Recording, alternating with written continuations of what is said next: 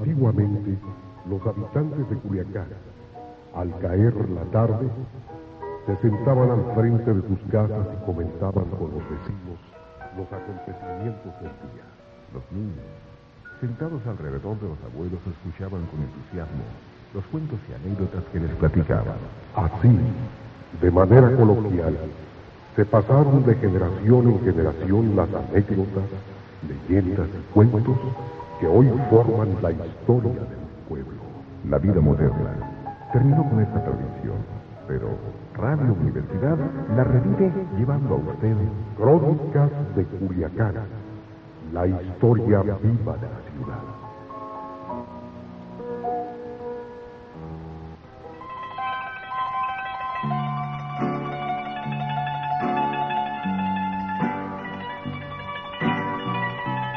Hola, estimado Radio Escuchas. Los saluda su anfitrión, Luis Antonio García. Bienvenidos a Crónicas de Culiacán Rosales. El día de hoy vamos a compartir con ustedes una interesante entrevista con un hombre que, nacido en 1914 en la ciudad de Cozalá y trasladado a Culiacán desde su niñez, ha visto crecer la perla de Lumaya y ha sido no solo testigo de su historia, sino también partícipe de ella.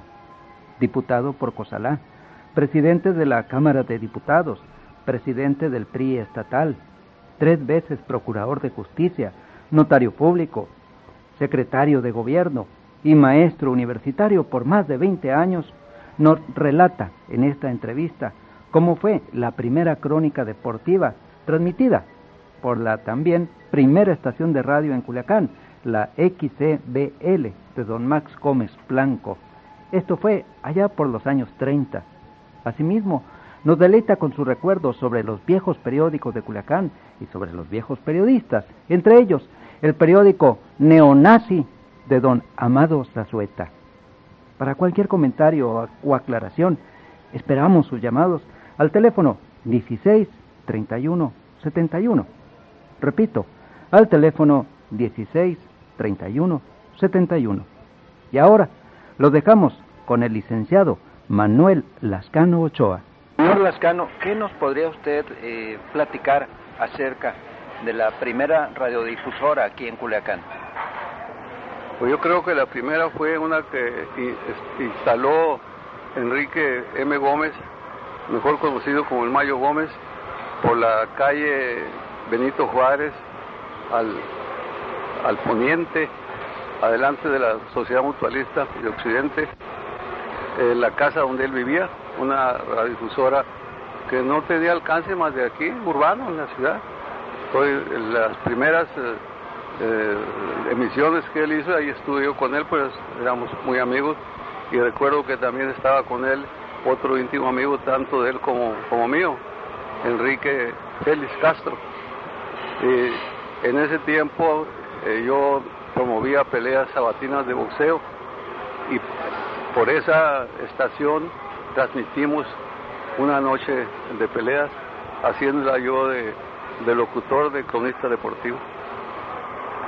O sea, hace que se podría decir que usted fue el primer cronista deportivo aquí en Culiacán. Sin lugar a dudas, sin lugar a dudas. Y no solamente el primer cronista deportivo por, por, por radio, también en el periódico, porque yo fui el primero que establecí en el periódico El Regional una sección que era eh, diario, una crónica deportiva, diario. Cuando yo dejé ese periódico para dedicarme a mis estudios de abogado, entró en mi lugar el ahora famoso Antonio Pineda Gutiérrez, más conocido por Toñico. Él entró a sustituirme y siguió escribiendo esa columna deportiva. ¿En qué año fue la transmisión de la pelea de boxeo y más o menos en qué años fue la eh, cuando usted dejó el periódico. Pues te voy a decir más o menos porque yo soy muy malo para para hacer así recordar fechas precisas, pero la cuestión del de la de la estación de radio del Mayo Gómez fue entre el 34, 35 más o menos, entre 35. Y más o menos también en la época yo dejé yo dejé de, estar en el periódico más o menos en 35 también. O, a principios de 36, porque yo me recibí de abogado en 37, en noviembre de 37. Licenciado Lascano, ¿recuerda usted de quién peleó en aquella ocasión? Bueno, yo, yo sí recuerdo la pelea de estrella, peleaba Manuel Bermúdez, que era un muchacho que trabajaba como chofer en el servicio de aseo y limpia municipal, pero su nombre de batalla de ring era el oso de Culiacán. Él era la pelea estrella, era el ídolo local, muy bueno, pero desafortunadamente no recuerdo con quién peleaba esa noche, no recuerdo. Varias veces estuvo peleando, yo, yo lo contrataba, pero esa noche no me acuerdo con quién peleaba el oso. Usted eh, duró varios años siendo promotor de boxeo. No, no duré mucho, duré unos dos años, unos dos años, no duré mucho. Bueno, y... ¿Y como periodista activo? Periodista activo duré más. Periodista activo duré unos cinco años, unos cinco años. De reportero y redactor de páginas interiores del periódico El Regional, formador, que así se llamaba entonces, a los que eh, armábamos las páginas. Un alrededor de unos cinco años. Bueno, yo recuerdo haber leído artículos suyos en Presagio, la revista que todavía dirige eh, el, un hombre que ha sido eh, promotor de la cultura aquí en Culiacán, don Chema Figueroa. Sí, pero ya, pero fue después, porque yo me retiré del, del periodismo diario como andaba ahí, pero seguí con el gusanito y, y seguí colaborando en varias revistas y esporádicamente escribiendo en periódicos por mucho tiempo y alguna vez me invitó José María que le ayudara con la revista y sí le escribía algunos artículos.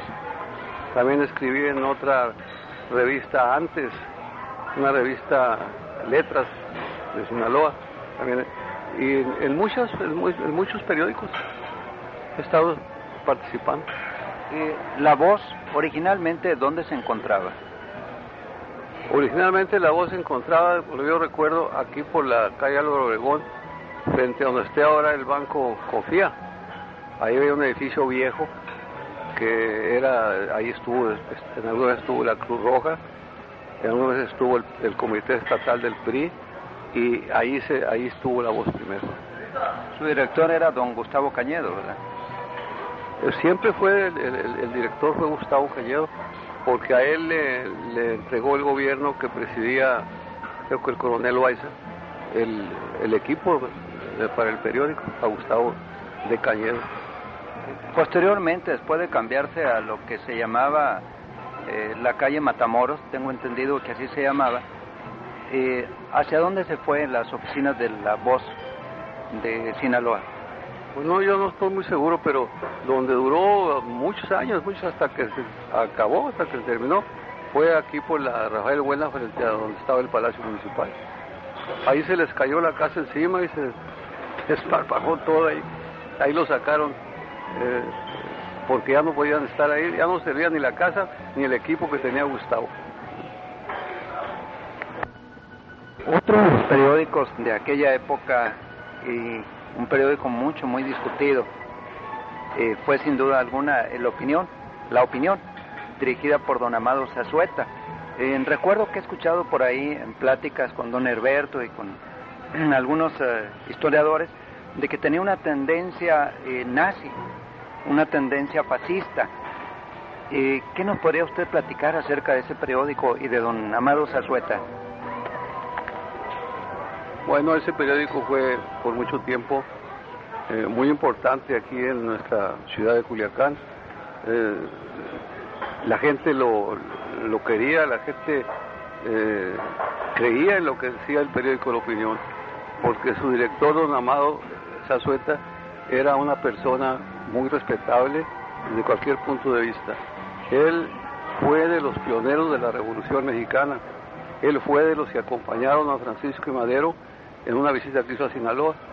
Posteriormente, por cuestiones de tipo personal o circunstancias que así lo llevaron a hacer, su periódico en, el- en la época de la, de la guerra mundial eh, se puso muy en contra de los Estados Unidos. Eh, él, él era totalmente contra Estados Unidos y se puso a favor del eje. Por eso se le, se le calificó como, como nazista, como nazista. Eh, su periódico diario eh, no, no publicaba más que puras catástrofes para, para los Estados Unidos. Él más bien lo que lo movía era una, un, sentimiento anti, anti gringo. Él, él, no quería a los gringos.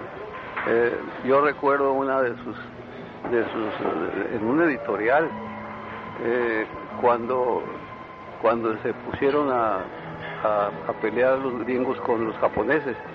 Por allá hubo una, una, un triunfo de los japoneses, no me acuerdo dónde, y él decía una, en una forma gráfica, decía, ¿qué creían estos gringos patones que con los chapos se le iban a encontrar echada? Cosaba él con esas cosas. Eran sus uh, los encabezados que él, que él ponía siempre a favor de los uh, de los nazis. A favor de los, a favor de los nazis eh, contra viento y marea y, los que de aquel tiempo veían de, de, dice yo no lo vi pero dicen que tenía unos mapas ahí en su la oficina de, donde señalaba con alfilercitos rojos todas las derrotas de los, de los aliados y según los, la cuenta que sacaban ya tenía él hundidos el doble o el triple de toda la flota americana, ya la había, ya la había hundido una madre.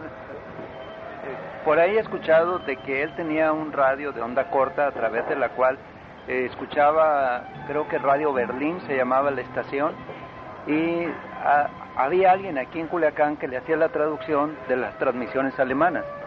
Sí, sí se dijo eso. Y ese alguien era Mr. Rack, Ernesto Rack, un catedrático de la universidad. Que también era alemán, el famoso Ernesto Radke. Era, era, era un alemán que apareció aquí eh, años antes y como era muy culto, pues se, se refugió en el ambiente universitario. Ahí daba clases de inglés, daba clases de raíces griegas. Yo fui alumno de él. Don Ernesto Radke. Don Ernesto Radke. Y entonces, don Amado tuvo problemas por esa afiliación nazi que tenía. Pues no sé si sería directamente por eso, pero, pero a raíz de eso eh, el periódico se cerró y él tuvo problemas porque el gobierno eh, lo consideró como enemigo de los, de los aliados y se trató de concentrarlo en Perote, Veracruz, a donde llevaron a japoneses y alemanes eh, como una, una pues acto del gobierno que estaba en guerra. México se declaró en guerra y se los llevaron a, a concentrarlos allá. No recuerdo, pero, pero sí es posible que sí.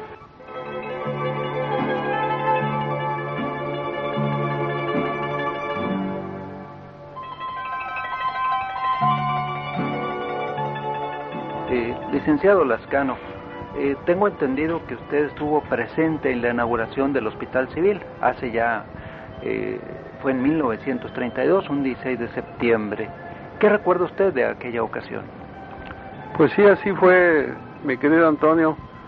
Yo recuerdo yo era presidente de la fracción de estudiantes rosalinos y nos invitaron a la inauguración puesta en servicio del Hospital Civil y fuimos un grupo de estudiantes a la, a la ceremonia, una ceremonia sencilla como era de aquel tiempo, eh, que se tuvo lugar en uno de los corredores del, del, edificio.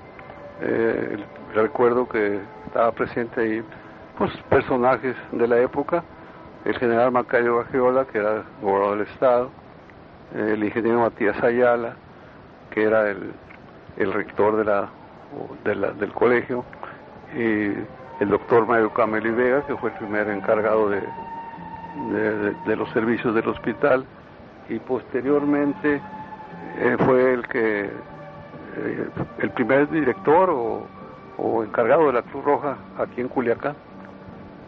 Eh, ¿Fueron eh, muchos estudiantes a esa inauguración?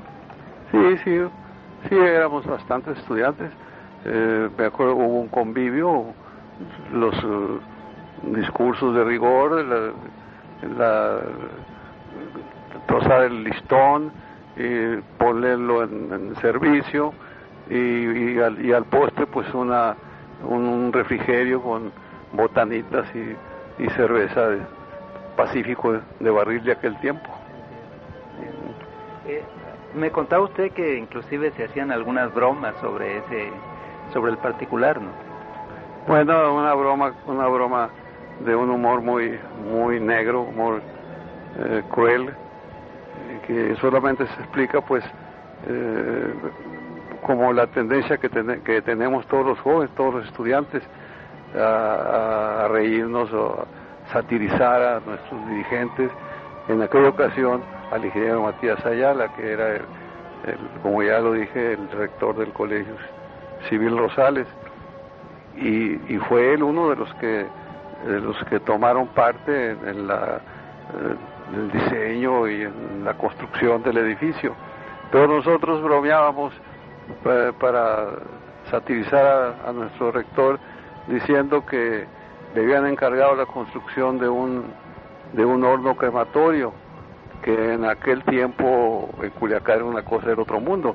No, no, no tenía nosotros imaginación suficiente para entender qué era aquel horno crematorio pero sí sabíamos pues que era un lugar en el que se quemaban los cadáveres para hacer los cenizas y nosotros bromeábamos en un humor negro como ya te dije diciendo que eh, nuestro rector eh, al cumplir el, el, encargo de hacer un horno crematorio pues le había salido no un horno donde donde el cadáver se había convertido en cenizas sino que había salido una verdadera barbacoa, una fritanga, y ahí venía la broma y la risa y el choteo para el rector. ¿Qué era lo que estaban comiendo en ese carne asada, supongo? ¿no? Estábamos comiendo taquitos de carne asada. Pero como te digo, era una broma sin fundamento, no había nada de eso, nada de una ocurrencia estudiantil. En aquel entonces eh, únicamente funcionaba la casa de la beneficencia, tengo entendido. Estuvo funcionando la casa de beneficencia que estaba aquí por la calle Zaragoza, en una esquina, un, caserón grande de los que vivían en aquel tiempo, con portales grandes, con cuartos altos, pero pues totalmente abandonado, era una, un aspecto deprimente. Yo estuve algunas veces ahí, pues en la banqueta, a la entrada, pero ya para adentro era una cosa que daba pena, que mortificaba. O sea que en aquella época la construcción del Hospital Civil fue un gran adelanto para en materia de salud para la población. No, sí fue, como no, fue, fue una, una de, pues de las primeras grandes obras que se hizo en materia de salud. Yo creo que en el Estado, fue de las primeras grandes obras. Eh, y ahí me tocó también estar presente cuando se inauguraron estos edificios del seguro que están, que ya de verdad son unas catedrales. En aquel tiempo, eh, dado las circunstancias de, de lo que había, pues fue una cosa parecida a cuando vino esta construcción mm, magnífica, grandiosa, majestuosa de los edificios del, Seguro Social. Me imagino que los principales doctores de la ciudad se dieron cita, como el doctor Benjamín Salmón, no sé, los doctores de aquella época. Obviamente había, eh, eh, había muy pocos médicos ah, pues, en relación con la, con la población que teníamos, que, que se, se dice mucho eh, que 20, que 25, que 30, pero de 30 no pasaba, de 30 mil habitantes no pasábamos. Había pocos médicos. me fue el doctor Camelo y los doctores viejos, que era todavía vivía el doctor Vidales, eh, el doctor Lanford, y otros que ahorita no recuerdo. El doctor Okamura, el doctor Okamura, el doctor Moriyama, japoneses. Y sí se dieron citas, pero lo, lo, lo, lo que más había ahí pues era ambiente oficial, ambiente oficial. ¿De qué horas a qué horas eh, duró esa, ese convivio, esa inauguración? Pues eh, recuerdo puede haber empezado entre las 10 y las 11 de la mañana y, terminó a la 1 2, que es la, hora de, del refrigerio a que antes me referí, tomar unas botanitas con cerveza Pacífico.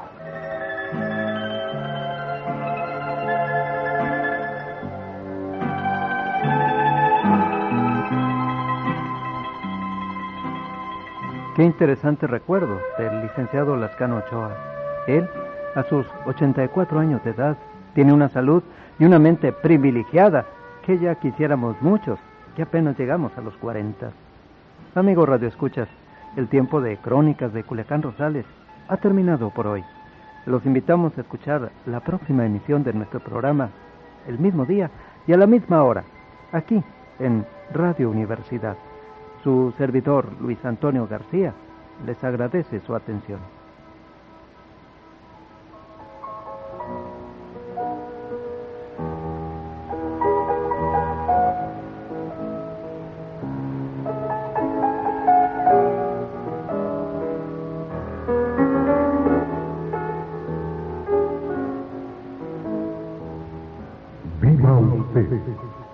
la historia, leyenda y el acontecer de la vida de los culiacanenses, su anfitrión, Antonio García, los invita.